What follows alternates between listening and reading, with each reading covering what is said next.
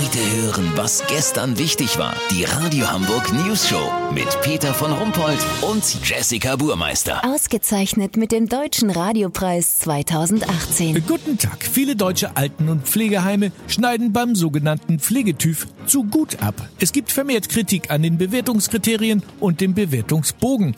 Doch ist die Kritik gerechtfertigt? Vielleicht sind die deutschen Pflegeheime einfach top. Unser Reporter Olli Hansen macht mal den Test in der Seniorenresidenz St. Schludria in der Weidmannstraße. Olli, wem gehört denn der Laden? Peter, das Schludria-Heim gehörte bis vor kurzem zur Decubitas Holding. Die Decubitas ist mit 487 Einrichtungen einer der größten europäischen Heimbetreiber.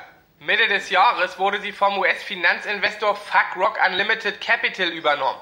Ob es hier nur ums Geld geht oder auch um gute Versorgung, das will ich rausfinden. Ich check jetzt mal mit Elke Dossmann, der Pflegedienstleitung, die Einrichtung. Hallo! Wir starten mit dem Bereich Verpflegung. Im Bewertungsbogen steht die Frage, verfügt die Einrichtung über eine Küche, in der mindestens einmal die Woche Essen aus halbwegs unverdorbenen Lebensmitteln gekocht, schrägstrich aufgewärmt wird? Ja, sowas haben wir. Geil, Glückwunsch, volle Punktzahl. Riecht es in den Fluren und Zimmern übermäßig nach Altenheim?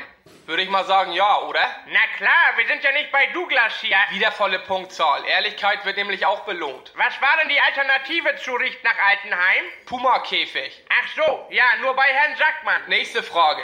Kommt es häufiger vor, dass verstorbene Bewohner vom Personal unentdeckt bleiben und mumifizieren? Nein, häufig nicht. Einmal im Monat höchstens. Wieder volle Punktzahl.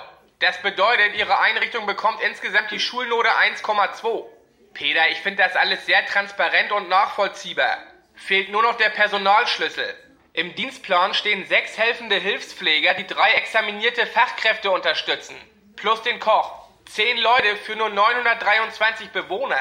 Das wäre ein Top-Wert. Wenn das stimmt, melde ich mich noch morgen. Habt ihr das exklusiv, Ja, okay? vielen Dank, Olli Hansen. Kurznachrichten mit Jessica Burmeister. Krasse Sanktion. Deutschland liefert Schnellboote an Saudi-Arabien wegen Khashoggi-Mord ohne Schwimmwesten aus. Kalifornien. US-Präsident behauptet, in Finnland gäbe es keine Waldbrände, weil die Finnen ihre Wälder haken würden. Trumps Äußerung erreicht damit erstmals eine Stärke von 8,9 auf der Schlichtheitsskala.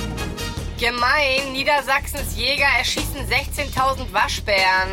Die meisten hinterrücks beim Zähneputzen am See. Das Wetter. Das Wetter wurde Ihnen präsentiert von Schleckimarkt. Unser Weihnachtsangebot? Christstollen, nur 3,99. Jetzt auch für alle anderen Religionen. Schleckimarkt.